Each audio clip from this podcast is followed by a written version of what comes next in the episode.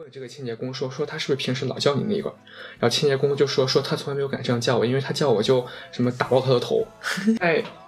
不知道自己当下想要什么、想追求什么的时候，他会去扮演别人，就企图好像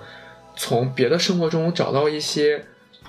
灵感。对，找到一些灵感，在每次恢复一些清醒和理智的时候，你会非常的痛苦。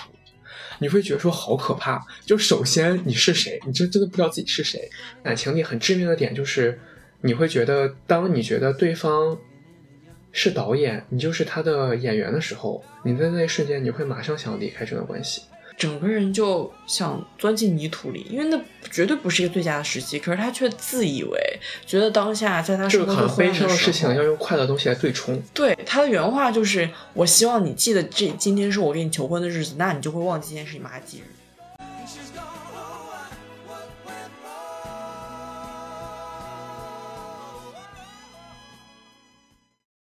哎，你说咱俩住一起多久了？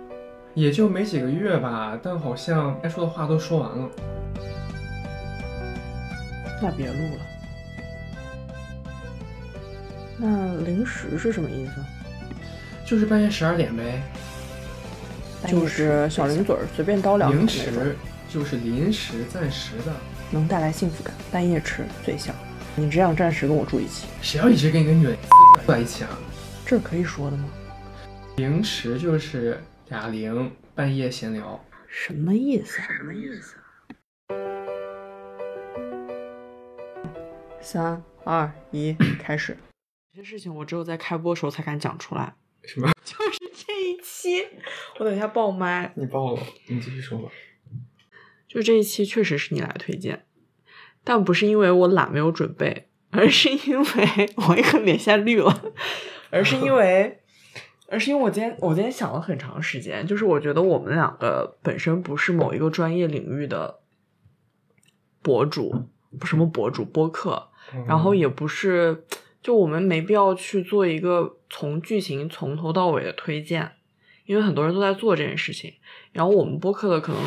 初衷是两个人的闲聊嘛，那我其实想希望通过一个就是在你介绍过程中，我我的第一反应，然后让大家能够。感觉到这个就是可以有点像朋友之间聊天的方式，去把这个东西进一下，然后可以多多聊聊自己的感受什么的。当然我后面也会讲，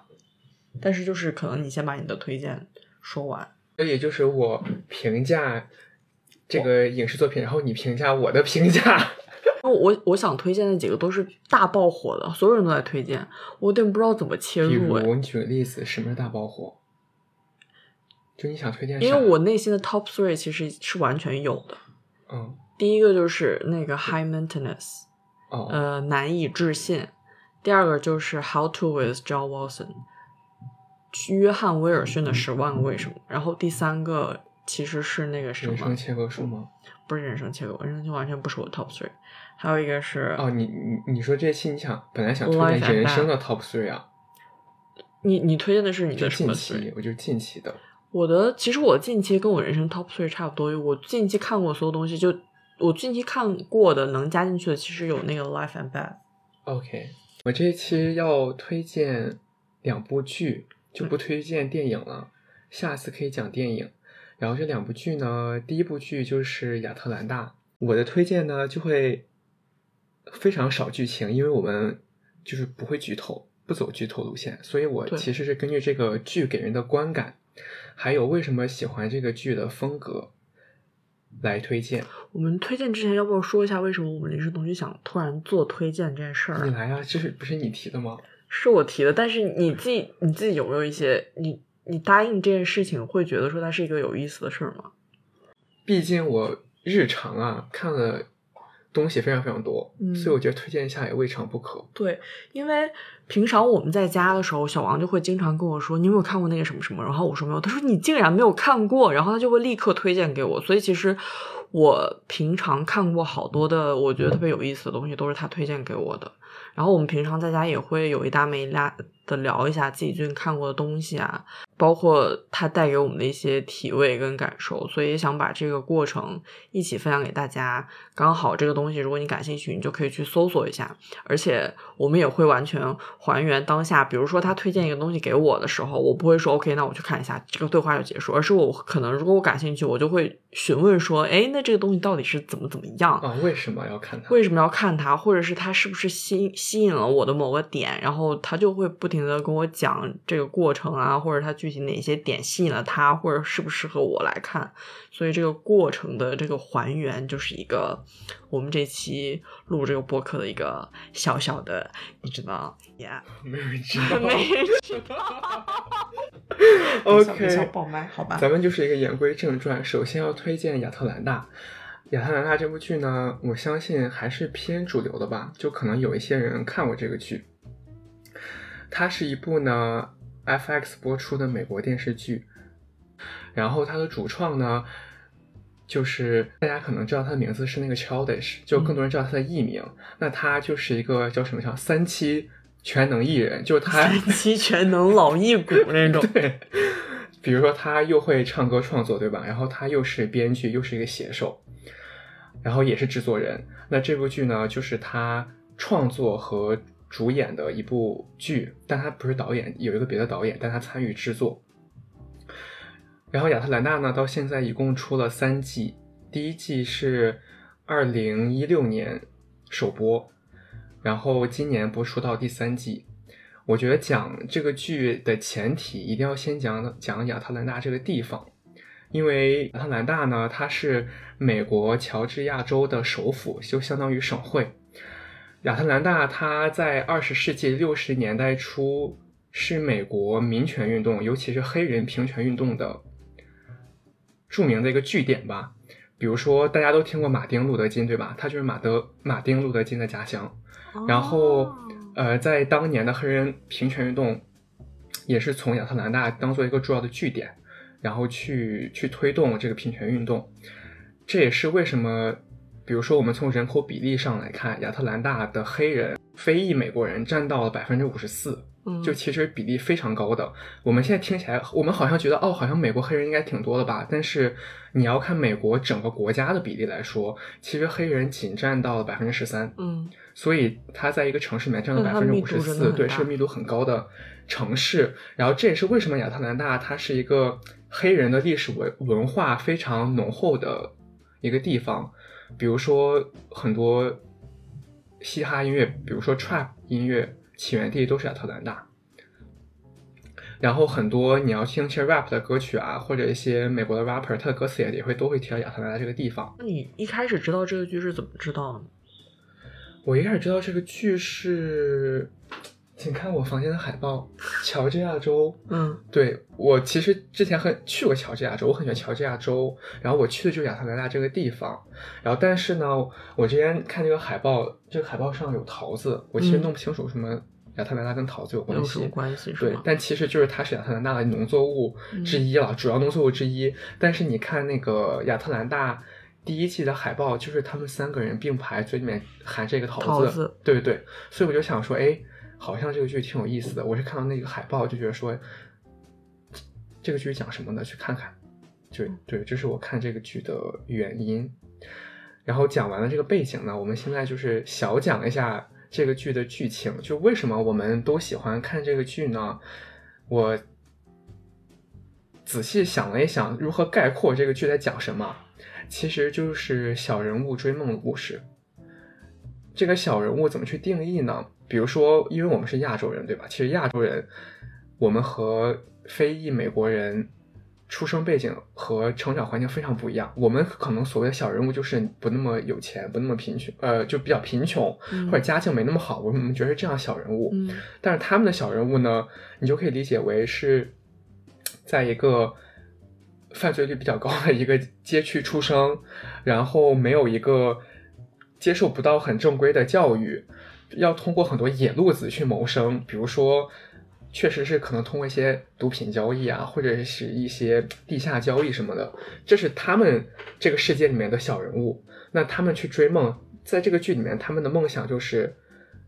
rap，就是要成为一个 rapper，这就是他们的梦想。所以其实它整个剧的设定和主人的主人公的背景都是很有当地特色的，就是你一定要连，你一定要结合他们出生的这个地方亚特兰大这个城市，你才能够去很带入的知道他们在讲什么。对我觉得我很欣赏这个剧的一个方面就是，你比如说很多人会觉得说我对黑人文化不感兴趣，或者说我对。呃，这个他们的这个生活我找不到共鸣，所以我也不想看这个剧，我不知道他们在讲什么。但是你会发现，你哪哪怕是第一次看这个剧，你看第一集，你很快就能带入进去，嗯因为它跟很多讲黑人文化的剧或者作品不一样，是它是通过讲述平凡人的生活，让你达到一种共鸣，所以你不需要想说你你你你到底懂不懂黑人文化对你你只要想到今天你是一个平凡人，你在想去努力追求一些什么东西，你就能找到一个一个共鸣。我可以先大概讲一下这个主角剧里的主角是谁啊？嗯这个剧里的主角，其实我觉得其实是有四个人的。一个就是主角，男主角叫 Earn，然后他是一个曾经是常春藤名校普林斯顿大学的毕业生，但他中途辍学，中途辍学了。辍学的原因呢，没有人知道，因为剧里没有交代。然后他有一个表哥，他表哥叫哦，原来、他辍学，我根本都我以为他就正常毕业，然后正常活在这个世界上。他辍学了，对。然后男主 R 呢，表哥叫 L，这个 L 的艺名叫 Paper Boy，然后 L 呢，他就是一个 rapper。还有一个，然后这个 L 他有一个朋友，然后他的朋友叫 Darius，然后 Darius 呢是一个也是半路出现的 L 的朋友，他们在一起住，Darius 是哪个？是那个贼壮，就很还飘的那个很飘的那个，对，飘的对，然后帅帅的，然后还有一位女主，这个女主呢就是男主 Earn 的前任，然后他们男主和女主的关系是他们未婚同居，而且还有个女儿，对，嗯所以这是他们四个人的关系。因为你刚刚跟我推荐这个剧的时候，我首先我没有去过呃乔治亚州，然后我也不是很了解这些东西。嗯，但是你当时给我推荐的时候，我为什么就一下子被你吸引到想看？是因为你一开始就跟我说我要被亚特兰大笑死。对，就很幽默，非常的幽默。对，所以其实你有想到过你当时看的这个剧第一瞬间让你觉得非常幽默的点吗？就比如说某某一个剧情什么的。非常幽默的点啊，我觉得很幽默的点就是他的幽默方式是我喜欢的幽默方式，因为举个例子吧，比如说《Friends》老友记，大家可能都看过，那里面我最喜欢的人是啊、呃 Chandler，为什么呢？因为他的幽默都是黑色幽默，带有讽刺意味的幽默。嗯其实我很喜欢这种很讽刺意味、黑黑色幽默性质的喜剧方式，因为我觉得这很真实。我自己觉得生活中没有绝对的开心和悲伤的时刻，你任何时刻百分之八十的生活瞬间都是悲喜参半，就是你又想哭又想笑，又想笑又想哭，就让你有点哭笑不得。所以我当时觉得，我刚看这个剧觉得很搞笑的，就是我印象比较深刻，我就讲前几集吧，这样就不用剧透了。就是主角嘛，这个剧的主角都是黑人，所以黑人之间很喜欢互称 nigger。嗯但是其实有一些 sense，或者说大家有一些这个呃文化意识的人又知道，如果你不是黑人的话，你千万不能叫黑人 nigger，嗯只有他们自己能叫自己 nigger。然后这个男主他有一次就去一个广播电台去找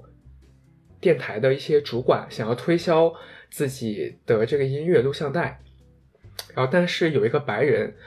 他是这个广播电台的一个工作人员，有点相当于经纪人什么的。嗯他就为了跟黑人呢打好关系，他见他见每个黑人都说都叫一个黑人 nigger，就觉得他们是兄弟 bro，所以我可以叫你 nigger。然后但是当时这个男主他这样叫，这个男主也没有做什么反应。然后当这个白人走了以后，这个男主就问了清洁工，因为清洁工也是黑人，然后这个清洁人也叫这个清洁工叫 nigger。然后男主就问这个清洁工说说他是不是平时老叫你 nigger？然后清洁工就说说他从来没有敢这样叫我，因为他叫我就什么打爆他的头。对，所以你这时候就能看，我觉得这很黑色灰黑色幽默的一点是，第一，你就通过这样一个瞬间就知道，其实，在这种在很常见的种族问题的背后，有很多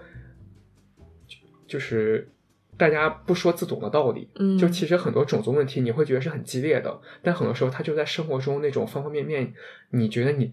内心你默默觉得说懂自懂，我要懂，但是一旦有人打破这个所谓的社会的常规的现象之后，反而大家会觉得说他是在有意为之，还是他在搞笑，就你会摸不透。所以我觉得这是一种很微妙的、很准确的刻画了种族关系的一个一个一个记录。就很多时候其实是很微妙的，不是那么的摆在台面上，大家一定要激烈去探讨的。这个是一点。然后第二点就是你从这个细节能非常明显的感受到这个男主的性格是什么。其实他是一个很，就他没有那么的，没有那么的市井，或者说他没有那么的会混，嗯所以他有时候会很吃闷亏。所以这也是他另外一位男主，就是这个男主的表哥老教育他的一个 Paper 点。Boy 对，Paperboy 就老说你不够 tough，就是你要在这样的社群体里，你想要有就是搏出一片天地啊，尤其是你要当个音乐人的经纪人，你必须要野路子，你必须要横一点。但这个主角就特别不横，你就从这样一个现象看出来，他当时已经自称自己是一个经纪人了，但是他都摆不出一个姿态，就可以很严厉的对一个白人说你不能这样叫我。但就连一个清洁工，你看似这个清洁工在社会底层，对吧？经济收入比较低，但是他都态度非常的蛮横，就是态度很坚定，你不能这样叫我，就是不能这样叫我。所以你能看出来，就是明显这个主角的性格非常的鲜明。嗯所以我觉得就是我觉得很喜欢这个剧的原因。第一个就是黑色幽默，第二个就是非常的活灵活现，把每个人的性格。那这在这个剧里面，你有没有自己特别喜欢或者不喜欢的角色？首先，你喜欢 Earn 吗？就是男主的名叫 Earn，那么四个人里面，我最喜欢谁呢？不言而喻。我应该知道你最喜欢对对谁吧，？其实我最喜欢就是这个女主女主嗯 Vanessa，、对我很喜欢 Vanessa。我觉得原因不知道，你感觉 Vanessa 是一个什么性格的人？因为我看的时候，我会觉得他是一个非常做自己。没有，我觉得他很做自己，但是一开始我以为他真的就是 on the side，直到后来，因为我看的比你慢，我一开始都没有在关注这个人，但是你就不停的嗯跟我说你很欣赏他，然后我就有在看这个女人，我发现她其实在自己，虽然她是一个妈妈，嗯然后又未婚先孕，又似乎背负着很多责任，可是他自己在一旁飞到不行，他很做自己，对，对，我觉得我喜欢他的原因是什么呢？就是，比如说，首先我觉得很现实层面上，就是我觉得黑人女性有时候要承担很多家庭责任，嗯，因为很多黑人女性都会是这种，比如说是未婚未婚的妈妈，就其实他们有很多责任要承担，比如说要养孩子啊什么的，而且一般他们的另一半这位男性就是这种混的也不怎么样，还天天要住他们家的人，对吧？嗯其实他们生活中现实层面有很多很糟心的事情，从某种层面上来说，是一个内心很强大的一个人吧。印象最深刻的就是，因为你刚刚讲到他们俩之间感情片段，好像也是我最近看到的某一集。他快就是二跟 Paperboy 好像有一点发家了，他们去荷兰那块儿，嗯你还记得吗？对，结果 Vanessa 也跟他们一起去了，然后他就开飞了。对，他就开飞。但是二在这整个过程中就想说，我有钱，我可以照顾你一二三四五，然后给他打电话什么的。但我记得那一集的结尾，具体的中间过程我就不剧透。但有一集，他那一集的结尾我印象很深刻，就是 Vanessa 在一个小破店里面吃着外卖，然后二给他打电话，想要帮他包一个。那个豪华的车和酒店什么的，但是 Vanessa 看到之后就接着吃自己的外卖，然后把他的电话挂了。嗯，我不知道为什么那一瞬间我就印象很深刻，我就会觉得这个女人真的是非常脱俗。因为前期二人很穷的时候，他会怪他说你为什么没有办法给这个孩子一个更好的经济支柱或之类的。我以为他其实是站在现实因素去考虑这个男人的，嗯可是当他真的非常怎么说有经济能力的时候，然后 Vanessa 她其实没有在追求这个东西，他就在追求自己完全的 inner joy 在荷兰。对对，我觉得他很神奇，就是其实，嗯，哎，这应该可以讲，应该无所谓，不是一个悬念。就比如说，第一季到第二季，我忘第几集了，那左右其实 Vanessa 还是爱 Earn 的，嗯他们还是有点像在一起。我觉得他那时候对于 Earn 说 Earn 要多赚钱，这个男主要多维系这个家庭，我觉得是出于他觉得他们以后还会一起建立家庭，嗯，所以他必须要确保说家里有稳定的经济来源，所以他可能很在乎这个男主能不能赚到钱。但他们后来不是分手了吗？那在分手以后，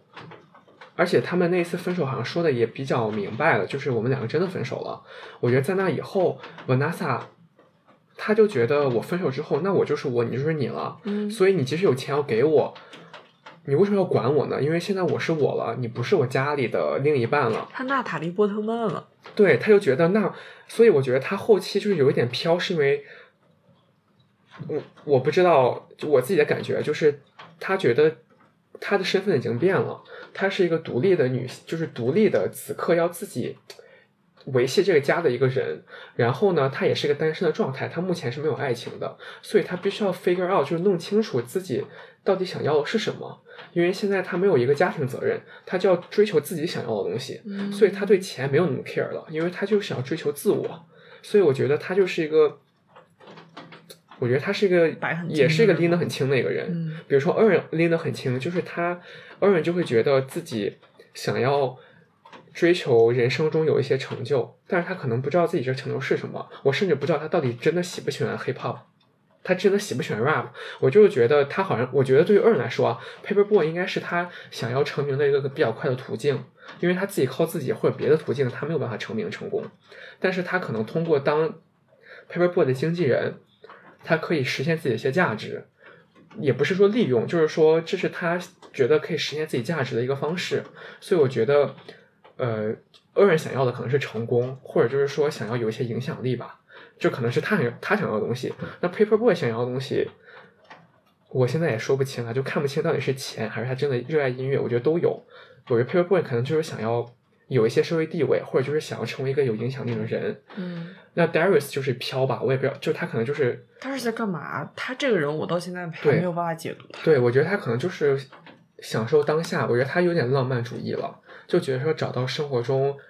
就是一些发光的时刻。然后 Vanessa，我觉得他就是每个时期在变，他就会因为每个时期他自己的状态或者他自己和别人的互动，他会去调整自己的想要的东西。所以我觉得他们每个人都不一样，也是这个剧这么好看的原因。就是你会以为他是在讲黑人文化，或者就是根深于黑人社区的剧，但你其实你看他们每个人个人，你会发现每个人，你可以在每个人身上找到自己的共鸣，因为他们其实很不一样的人。是吗？对，也不是因为他们是黑人，你会觉得他们就相似，对吧？其实他们虽然都是黑人，来自同一个城市，他们非常不一样，就性格、追求的东西、感情观、价值观都非常不一样。你在他们谁的身上最能找到共鸣，或者是某一时刻、某一个剧情，你就觉得大共鸣了？我觉得我真的从文纳斯文纳萨就最近这一季里面，就是他，我我不具体讲他做了什么，但是他的行为在我看来是他在不知道自己当下想要什么、想追求什么的时候，他会去扮演别人。就啊，我怎么突然感觉你你讲，对，他会去演别人，或者说他会去用很极端的方式体会非常不一样的生活，就会企图好像从别的生活中找到一些灵感？对，找到一些灵感，或者觉得说我要体会，我要把某种不一样的生活活到极致，活到和我完全不一样的样子，然后这就是我在发掘我自己。但其实呢，我后来因为我看那个很有共鸣，就是看到最后，我和他是一样的感受，就是其实我那样是在逃避。就我想要，我不想面对自己这个这个自己现在这个生活中的问题，所以我去演别人了。所以我在他身上很能找到这个共鸣。你说这个我蛮有感受的，所以其实通过演绎，反而是你把自己放在另外一个形象里面，然后逃避当下自己不想面对自己的一种方式，是这个意思吗？对对对，反而是，嗯，而且你在，而且你在那种演绎的生活里会得到得到一些快乐，因为很刺激、很新鲜。但是你每次当有恢复会暂时的麻痹自己的感觉。对，当但是当你在每次恢复一些清醒和理智的时候，你会非常的痛苦，你会觉得说好可怕。就首先你是谁，你真真的不知道自己是谁。你有你有一个小小一些就是无伤痛雅的小例子可以举个，就比如说你演绎过什么样子类型的人，但你可以不用击中要害，也可以讲一些以前的经历，不用讲最近的。有啊，比如说我进入到恋爱中，我也会演。就反而是另外一种演，比如说我进到恋爱恋爱关系里面，我就会演了自己很平静，演了自己好像很安于一种很。等一下，所以你在恋爱中的平静是你有演绎成分，就也有点演绎成分，不是你真的就平了心平。对对，就比如说我我我我会我总会觉得两个人真的在一起要长期发展下去，一定要是一种平静的关系，就不能太。激烈，所以我就会内心告诉自己，很多时候可能我有一些激烈的情绪，我就会内心想说我要平静，就我要演演绎平静，才能让这关系维持下去。但我现在也慢慢意识到，其实很多时候你就是我觉得还是你要看这个问题，就当下你们你的生活里有什么问题，或者就是你遇到什么问题，你在想怎么去解决它，或者你在想你心态怎么调调整，而不是说你觉得。我人生在这个阶段，我就是应该，人是应该这个状态。对，其实不不是这样子的。但是你这样讲完之后，会让人觉得，不管人就是在人生不同的面相里面，你都在演绎一个角色。但其实你又很做自己，对吧？呃，对，所以我觉得我可能要像。我就和维纳萨一起成长吧。先讲那个出局的保安好了。我觉得那保安惹二的时候，我就会在他身上找到共鸣，因为刚刚讲到共鸣的事情嘛。嗯。当然只是一瞬间，就是我觉得二就是有一点孬孬怂怂的感觉，整个人他自己有点自己的那个，他在这个剧和这个角色上面影射他自己什么东西。也许如果你你你可以讲一下，反正当下我就是觉得有时候大家都会内心有一种。因为我觉得他在剧里面这个人设是不幽默的，虽然他很多瞬间你爆笑，你看到他讲一些台词或者一些情节会爆笑，但其实他是在做一个不幽默的人设。他好像有时候不太接得住梗，而且就感觉一直闷闷的。然后当别人来取笑他的时候，他接不上那个梗，然后他也就他心里会有团火，然后他就当下那个情节就是他把那个。惹他的一个轻飘飘的人叫到车下面说：“来，咱俩打一架。”结果最后结果是他被那个人打到鼻青脸肿，因为那个人比他高、比他壮，也比他牛逼，就各方面。然后我觉得我我的生活中其实经常会有这样的时刻，因为 我可能 就你想打别人，但感觉你打不过。对，但是我还但我没有他那么傻，就真的要跟人家打，或者是跟别人起正正面冲突。但是我会觉得有时候我脑子反应不过来，在别人。惹惹怒我，或者讥讽我，或者仅仅是嘲笑，但让我不开心的时候，我不知道以一样以一个怎么样幽默逗趣的方式去把它回击过去。然后这个时候你就只能在那边努着嘴生闷气，然后旁边人就哟，就什么接着笑，我就想那几个，你知道吗？你人生会经历过这样的时刻？我觉得你应该很少吧。我不会，我好像，对我我我我觉得我，但我也不会打架，我好像就是会跟别人唇枪舌战。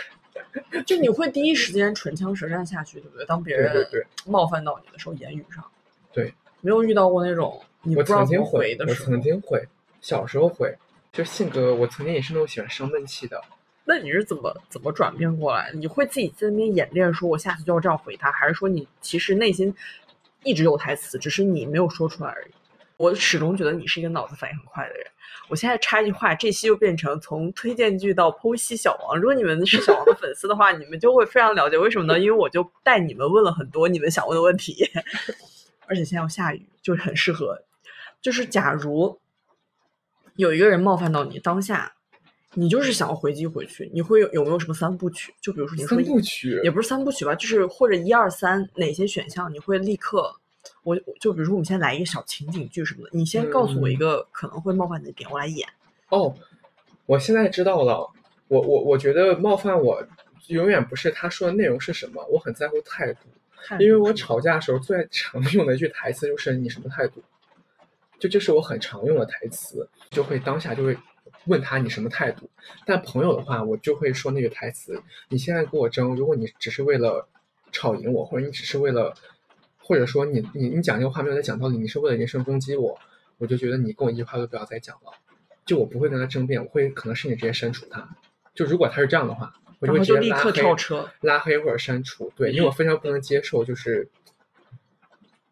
朋友之间互相伤害这件事情。是，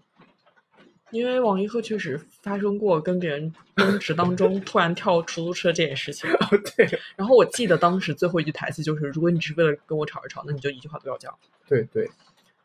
对，我觉得可以讨论，不要吵架。我可能就是讨厌吵架的态度吧。是了，”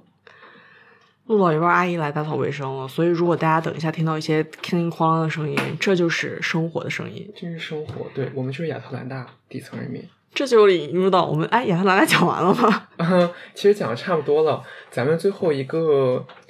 一个小落脚点，就还是说为什么这么推荐这个剧呢？就是推荐这个剧的原因，是因为我觉得有的电视剧有点像一个倾诉的人，比如说他这个剧。比如说，有的电视剧它就是讲一个故事，对吧？然后直接一股脑倒给你，我就在跟你讲一个故事，剧情很重的一个故事，然后你看完之后，你就觉得说，哦，我看了个故事，他给我讲了这么多东西。那有的剧呢，有点像那种点评家，他这个剧里面就在批判，或者很明显的在影射一些现实层面的问题，然后带着这种很批判的态度去展现这种现象。我觉得亚特兰大这个剧呢，它就很像一个记录的。一个生活记录剧，嗯它就是展现这四个人的生活。那这四个人呢，也是一个很普通的人，不管他们来自于什么跟你都不一样的背景，你看完之后呢，你都会发现你能共情到他们的生活，然后你好像也逐渐能理解，作为一个黑人在这样的城市去生长，追求自己的一些梦想是什么样子的。就你看完后，你特别懂，就一点点建立起来了你对这几个人的认知。我觉得他还挺让你有一种生活感，就其实很生活化的一个剧。对，这也是我看了之后感觉比较喜欢的原因，因为我没有在特别的深挖这个剧每一个梗啊，或者是政治背景啊、历史背景的东西，但每次看的时候，我就会发现，说我从这四个人的生活里面，慢慢好像对黑人文化和他们在当下那个环境所处的一个处境吧，有一定的感受。就是从他们生活和他们的就是小事里面去感受这些东西，我觉得还挺挺妙的。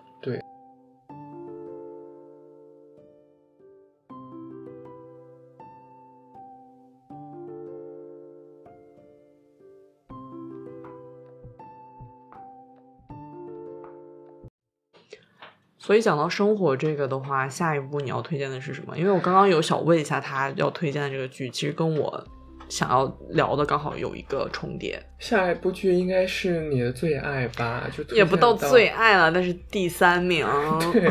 下一部这个剧呢，我觉得还是算比较小众一些，应该我敢打保票，听到我们这期 podcast 应该都没看过这个剧。对，就这个剧呢，就叫《Life and Beth》，中文名呢可以翻译为《生活与贝贝斯斯》。对，一样了。然后对，然后介绍这部剧，那下面的话我就会说很多英文了，因为它没有什么中文的翻译，所以我就是大讲英文。比如说它的一些，哎呦，那你就是在这边拽洋文了。对啊美国留学生了不起对啊小心被网就暴是啊。对，没关系，你就网暴我好了，反正我生活就是悲喜参半。然后问不过前提是你之前，因为这部我也说一下，是小王推荐给我看的，然后我嗯就大喜欢。我觉得我喜欢他程度可能甚至多过于你了，都已经。对你是多过，因为我是喜欢他这个人了，就我很喜欢他这个人。对，首先这个剧它是由 Amy Schumer 自编自导自演的一部剧。那 Amy Schumer 呢，可能介绍一下她，她是美国一个挺有名的脱口秀喜剧演员，早年就是一直在当这种 stand up comedian。就我不知道中文怎么翻译，单口相声演员吧，可以这么理解吧。然后脱口秀对脱口秀，但我觉得脱口秀可能还还是有些区别的，就单人喜剧可能有一些区别，因为它是单人喜剧嘛。即兴喜剧对随便吧，反正对 stand up comedy。对，就是和我们比如说和一年一度喜剧大赛里面那种脱口秀不一样，他的脱口秀演员就是他自己在台上他自己去讲段子，和台下观众互动，他就是他早期是做这种喜剧的形式，嗯，然后在他就是近十年以来吧，他就开始当就出品了自己的很多就监制啊，还是当制片、当导演，导演了很多自己的电影和电视剧。那他最有名的几个作品，一个是《Inside Amy Schumer》，是他自编自导自演的一部剧，但这个剧的形式有点像，呃，不是剧情类的喜剧，它其实就是幽默是不是？有点像，其实还是有点像脱口秀，或者是有点像 stand up comedian，但它分成了一小段一小段，而且他在这一小段一小段片段里面，他扮演的有时候不是他自己，他有一个角色，啊，对，但他没有一个连贯的剧情、连贯的故事背景，因为他一直是一个争议性比较强的一个喜剧演员，主要是他的风格非常的犀利，而且他讲的段子其实游走于冒犯跟黑色幽默之间，所以哦很多人会觉得他在冒犯少数群体，但是其实呢，他是通过一种调侃的方式去反映一些现实的问题，嗯对，所以他早年得到很多负评是这个原因，所以这两部电影呢也得到某些负评。然后今天我们说的这个剧呢，就是他在今年新出的一个自自导自演的一部剧。然后这个剧和他以往的作品都不一样，因为他这部剧就是走剧情类喜剧，它是有完整的故事线，有故事设定和人物的角色都是很连贯的。所以这其实算是他，我觉得算他一个事业的一个新高峰吧，就他有尝试这样的，呃，这种形式的作品。然后，但是这部剧呢，虽然说是一个情景或者说剧情喜剧，但是你也可以把它理解为有点自传形式，因为这个剧里的很多故事情节和人物的背景其实是参考他自己来的。首先，我们就来分析一下这个剧的剧名，它叫《Life and Beth》。为什么是 Beth 呢？其实 Beth 是 Amy Schumer 的中间名，是她的 middle 哦 name，、原来她对她全名叫 Amy Beth Schumer。所以这个 Beth 它是中间名，我们就首先从这个中间名来剖析啊，因为我是一个非常专业的一个点评者，为什么他要用 你为什么是一个非常专业的点评者啊？就是自称啊，自称点评者是一个职业吗？请问？就是首先为什么他要在剧名里放自己的 middle name 呢？有，我觉得有两层含义。第一层含义就是我们有很看到很多时候，尤其是美国人、欧美人，他们在写自己的全名的时候，他那个 middle name 永远是一个缩写。就比如说，如果他 middle name 是呃 Robert 的时候，他其实都是叫什么是个 R R 点，所以它中间那个名是被缩略的。所以很多时候 middle name 好像是一段被缩略的过去。然后我们看这个剧，其实有这个感觉，比如说它整个整个剧的剧情就是女主 Amy 呃或者是 Beth 这个女主，她在纽约本来在过着看似比较圆满的生活，有一个稳定的职业，有一个爱自己的男朋友，有一些自己的朋友，但是由于她妈突然去世，然后她回到自己的故乡，面对了一些自己过去的一些伤痛和一些 trauma，对，这是这个整个剧的剧情。然后我就觉得，其实这个 Beth 的含义就是他在 discover Beth 这个人，因为嗯 Beth 是一段他曾经被忽略的过去，嗯所以他要 deal 就是要处理过去的自己的这种 trauma。所以我觉得这是第一层含义，为什么就是 Beth。然后第二层含义就是，大部分美国人他们的这个中间名都是他妈妈的姓，就很多人会用妈妈的姓来当他的中间名，所以你从这个剧中也可以看出来，很多时候这个 Beth 这个女主她要处理的一些情绪，还有她的创伤，都是来自于她的母亲给她的，或者和她母亲的互动，她和她妈是绑定，她和她妈是连接很深的，情感连接很深的，所以她的童年的开心也好，痛苦也好，阴影也好，都来自于她妈。所以她这个剧其实有，我觉得是有这些含义的。我不知道你是不是这样想的。因为你说这些之前，我并不知，就我 我并不知道它这些含义。但是你这样你这样说的话，我能能够联想到，因为首先这个剧我看完之后，它首先它主要是讲他妈去世之后他的生活嘛，嗯然后它中间穿插了很多自己回忆童年和妈妈相处啊，包括他自己童年的一些事情。对我觉得还挺妙的诶，他这个小的隐喻。对对，但是其实，因为一开始你跟我介绍这个剧的时候，你也是大概把剧情讲了一下，你说你可以看一下什么的。可是我觉得看完这个剧之后，就它的剧情并不是最这个剧最核心吸引人的点，它核心吸引点跟亚特兰大有点像，就是在一些中间的小细节里面，嗯，他把一些小幽默啊，或者对生活的一些无奈的点穿插进去，你就每一分每一秒会让你觉得哎幽默，或者哎共鸣，或者哎痛心这样。对对，我觉得非常很真实。我觉得他就很怎么讲，他其实还挺残酷的，很多时候。是是是是，就让你觉得，嗯，就你会有这种感觉，就是你的生活中也有一些很糟心的点，或者说你也遇到一些问题，但是很多问题其实你根本解决不了，嗯，你可能唯一能做的就是和他去长久的相处，或者尽量的去看开，减少这个问题带给你的一些伤痛，但你没有办法抹去它，它就会对你人生一直造成这个影响，或者就是你当下真的不知道该怎么办，但是你不过了嘛，就是你还是要生活下去，那你只能就是在生活中找到一个平衡，就是这件事情在你生活中存在，但是它对你的影响不会那么大，所以我觉得它很多时候会让你觉得就挺扎心的，就你感觉扎心了。反正这个剧看完给我这种感觉就是，嗯，这个道理可能大家都懂，但是人往往会呃不自觉或者下意识趋向于希望自己的生活可以一直是快乐的，或者是我的嗯情绪一直是正向的。当我不快乐或者情绪不正向，甚至都不是悲伤跟难过，而只是平淡的时候，会觉得说我要逃离这样的状态。可其实事实上，你的生活中大部分都是一些平静或甚至悲伤的事情，这才是你生活的常态。你不应该为此而感到悲伤。对，对，那那其实讲到这点，你能不能想到从头到尾这个剧，因为它还处理了挺多不同关系当中的糟心的点，我们可以来 围绕着它每一个糟心的点讲讲这个我们的想法。因为我想到第一个就是他跟他所谓的未婚夫和最后分手的这个男的，也是你一开始跟我讲的那个点，因为嗯。嗯、你先大概讲一下这个男的跟他的小关系好了，然后我可以说一下我当时印象深刻，我也跟你讲过那个，这男的跟他关系，其实我因为是这样的，就是一开始我没有看这个剧的时候，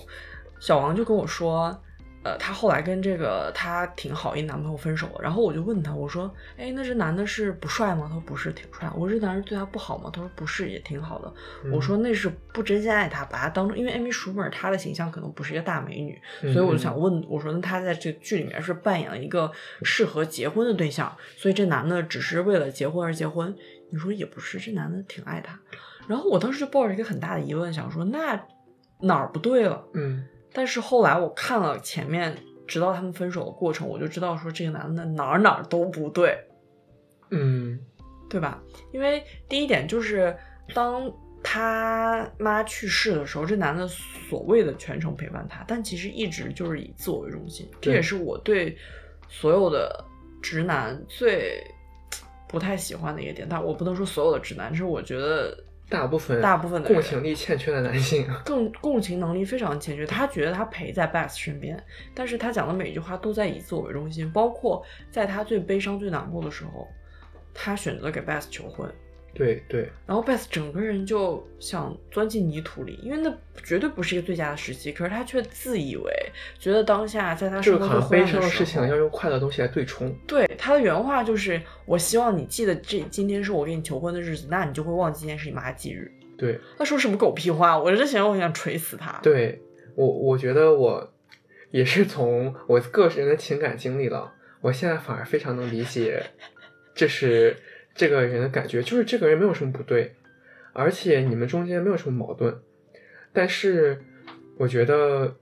在感情感情里很致命的点就是，你会觉得当你觉得对方是导演，你就是他的演员的时候，你在那一瞬间你会马上想要离开这段关系。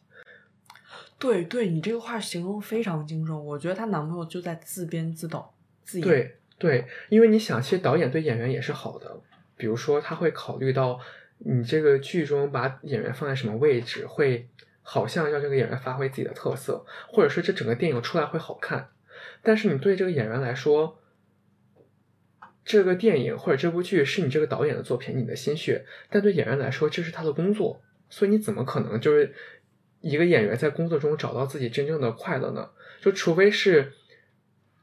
这部作品是演员他和导演同样一起去创作的，你们能得到同样的快乐和幸福。但如果这个演员只是听你这个导演的摆布，他确实在这个剧中演出了自己的精彩的部分，但最后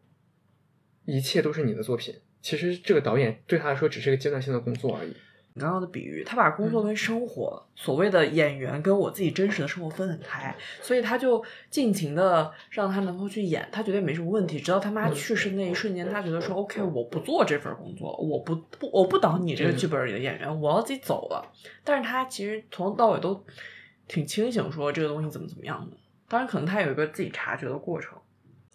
嗯，所以叮叮叮，阶段性总结，我们从这个剧里面学到第一件事情就是，当你在询问自己快不快乐或者想不想要的时候，你就是不快乐不想要，或者说你想问他说到底爱不爱你的时候，你问这个问题的时候，你就已经对，就不管他爱不爱你，首先他就没有给你足够的爱，就是你感受不到他的爱。对，因为这个是一个相对的概念，可能说的稍微话扯有点远，但是就是你你你你。他爱不爱你，永远都是你自己感受到的东西嘛。大家这个应应该都很明白。所以，如果你感受不到，那不管他所谓的多爱你，多爱你，那你感受不到，他就是不爱你。在你的世界里，他就是不爱你。在你的世界，他就不爱你了。或者就是他的给他的爱，就不是你需要的。嗯，因为你需要的就是感觉到被爱。那他给你十分的爱，你都感觉不到，那只能说他有在爱你，他是个好人，但是他不适合你。不过要提到后来她那个新男朋友，就是那个 farmer 农民，对，我们就可以往后聊一下。其实这个剧还是，我觉得他也还是在延续一个小丧甜的感觉。他最后是给到我们一个，就是有甜的。其实他最后的一个走向还是挺正面的。嗯，就她有发现自己很多问题，或者就是自己不愿面对的东西。那比如说她的这个男朋友，这个农民其实是她老公的真实写照，因为她老公是个厨师，然后她老公又。她老公也是农民，就她老公其实是一个葡萄酒庄的农民，就会自己去耕作什么的。所以其实她这个新男友是她老公的缩影。再加上她老公去年吧，刚被诊断出来有，呃，有，哎，我还查那个名词，一定要就是说的比较专业一些。就是她老公去年被查出来有 ASD，ASD 呢就是孤独症谱系障碍。比如说，呃，孤独症谱系障碍呢，它其实是。一个宽泛的概念，它包含了，呃，所谓的自闭症啊，或者就是有只只要是呈现，比如说孤独症、自闭症行为的这些症状，或者说你有这些症状，你都是会被诊断为你有 ASD，所以它是一个范围。但你可能每个人的行为模式不一样，或者说你的这些行为异常，或者你的精神状态可能严重程度不太一样。但她老公呢，就是有这个。阿斯伯格综合症，嗯，其实是在它会存在有一定的行为异常和社交障碍，但是你可以简单的说没有那么严重，就是他还是可以比较正常的去生活、工作和周围人去打交道，但是他会在有些时候会有一些行为异常，或者是他内心会觉得和别人会疏离，没有办法和别人很顺畅的沟通，就是她老公有这样的行为。那你在看这个剧中的男主，比如说这个剧中的男主，他有时候会重复说一样的话，这其实就是 ASD 会有的一种症状的表现，就会重复的做一样的事或者说一样的话。就其实他有在这个剧中有影射她老公有的一些性格特点。之所以之所以这个剧能这么的真实，其实因为它是真实的故事，就是发生在他身上真实的故事。他童年也确实有发生过那样的事情。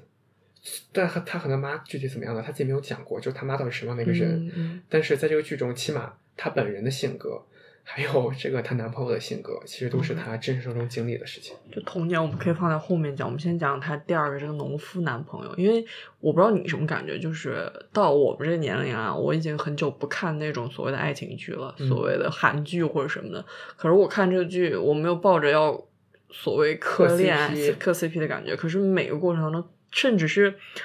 我记得其中有一个情节是他们俩好像快要在月光下啪啪的时候，我当时因为那个那个情景非常浪漫，然后我当时真有自己在房间里面尖叫，哎，就是我磕到，然后我觉得很浪漫，因为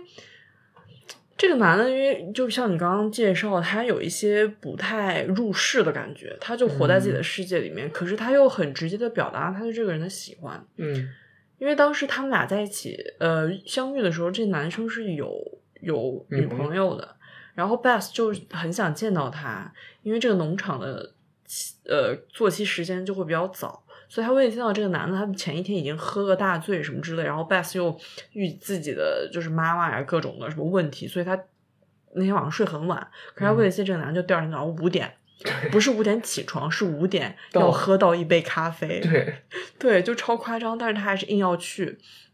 但其实我现在回想一下，那个农农夫应该能感觉到 Beth 是在也喜欢他，刻意出现，但他就也没表现出来什么之类的。嗯对，然后他就早上跟他一起去，他们去做一些干啥，我忘了具体就扫扫扫农舍圈什么的，然后养，但当下那个场景就对就很浪漫，很日常，但又很浪漫。你觉得这事是浪漫的吗？如果对方 让你凌晨五点出现在农舍门口，我觉得是挺浪漫的，而且我觉得，嗯，比如说一开始他们见面的时候，这个男主知道其实 Beth 有讲他经历了什么事情，妈妈去世什么的，但这个男主就讲自己的农场日常。对对我觉得当下可能对这个 Beth 的女主的感觉是，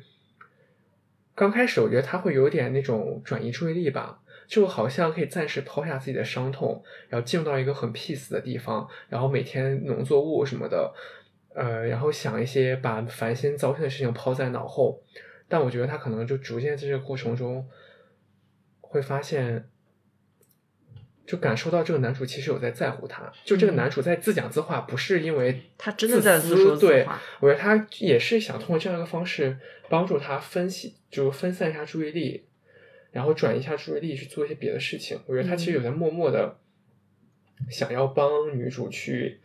是对，是是去去面对一些自己不想面对的东西吧。对你一开始会以为他在不解风情，或者觉得说你在讲的是你的私事儿，然后我跟我没关，但其实后来你能感觉到他是有一些自己很温暖的想法。对对，然后这个剧在我眼里啊，第三段比较精彩，可以值得注意，就是她童年的事情，因为她童年其实还是个颇有个性的小美女，对不对？怎么讲呢？我其实很难共情他这个人的性格，因为我觉得就和我性格太大相径庭，不太一样。哦对但我我还挺能共情他这种性格。对我，我就我，因为比如说他其实前期还是挺很多事情，他内心很多情绪他都憋在心里，他其实不讲，他很不爱讲自己内心到底在想什么。但是我唯一的共情就是他在感情中那个状态，我其实挺能共情的，因为我在感情里面就会变成一个什么也不讲的人。我怪不得我会对这个剧的评价或者喜好程度比你高。我发现一个点，就是大家往往会趋向于喜欢跟自己更有共鸣的一些角色或者是剧情。对，因为对，我我跟 Beth 可能某种程度上会更契合一点，比如说自己的情绪闷着不说啊，然后包括嗯一些小幽默，然后他另一半也就后来的农民也会有一些小幽默什么的，我就会觉得都挺好的。包括他小时候自己原生家庭，虽然说我自己没有经历过原原本一模一样的事儿，但是我会比较共情的点是原生家庭给你潜移默化的影响有多大。哦，而且就毕竟都是单亲家庭了，对对对，因为我是感觉，而这这事儿说出来，我是觉得关于原生家庭这个点是，我从小到大没有觉得所谓的原生家庭会对你的性格产生多大的负面影响或者嗯捆绑。非常大。对我，我是这几年才意识到的，因为我始终觉得我是一个被优待的人，不管怎么样，就是家庭呃的状况或者大家就是家里人给我的相处模式什么，我会觉得哎都还不错，都还不错。嗯可是没，往往我最崩溃的几几段时候，我的追根溯源，真的跟我原生家庭的 关系牵扯太大了。因为这个剧里面，Beth 她被她妈妈影响了之后，他就是会不停的有一些，他在拔自己的头发什么的，最后把自己都拔成秃子了。有些人如果我不知道，可能会觉得说有没有这么夸张或之类的，但是我看的时候我就觉得很有共鸣。我觉得确实有时候就会，他会被你拉垮，你也说不上来那个捆绑感在哪里。因为我我们现在好像有时候会觉得说你是你，我是我，我指的是跟家里人这样关系。因为我、嗯我自己现在就会自居这样，就是你是你，我是我，你自己还怎么怎怎么着怎么着，嗯我也不会怎么样。但其实我能感到他们对你心理的影响还是挺大的，你没有办法去剥离这个东西。对，这就是为啥我觉得我不想要小孩儿的原因。讲的可能有点远，因为我我会想说，如果我要以我爸妈同样的方式，不是说他们对我不好或者怎么样，我觉得他们其实还是以他们的能力限度很很很 OK 教育我，但是我我我不确定，如果我用同样的方式对待我的小孩儿，就你觉得你再怎么细心呵护他，他总会长大有一些 trauma。有一些创伤。对对，我我不知道哪哪根筋不对把他碰到，我干脆就算了。但是最后他和他妹不是在那个又办了一次葬礼嘛，对，在那边说致敬词，然后我觉得他说那句话，我觉得就很写实，很感动。他就我忘记具体说什么了，反正他的话就是说，其实，嗯、一个每个当妈妈的人都会，你就你肯定都会犯错什么的，但是你就会发现了，你心里最爱的人就是你妈。对话说回来，这个剧，呃，你说一个你自己最喜欢的点好了，就他打动你的点。我们刚刚讲了三段，一个是她跟她不合适的男朋友，她跟她合适的男朋友，和他这个小时候原生家庭。我我我我好像印象最深刻点是他喝酒那个，嗯就是那很触动我吧。我觉得就是，我觉得你就你人在可能成长过程中，你如果真的要，比如说要解决一些你的童年的阴影，你必须要去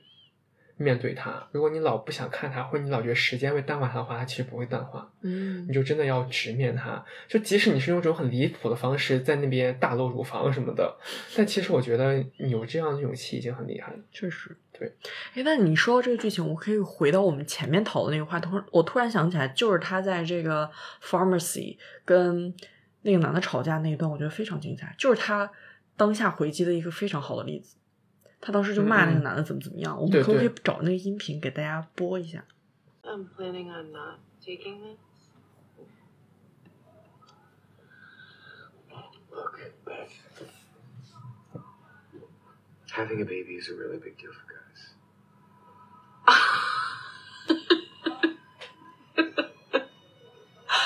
oh my god. Okay. well, I guess we can't grow old together. God, you did catch me. I really, I wanted to trap you into marriage. I wanted to live in your apartment and have a family. Oh God. Wow, I'm sorry if I. No, no, no. Oh my god, no. Don't apologize. Don't you dare apologize. You you did not hurt me. I want to if anything I want to thank you for giving me one of the best moments of my life. I have pulled my knee boots up for the last time, gentlemen. Okay? And for that I thank you. Mm. Fuck you. I'm taking a loofah.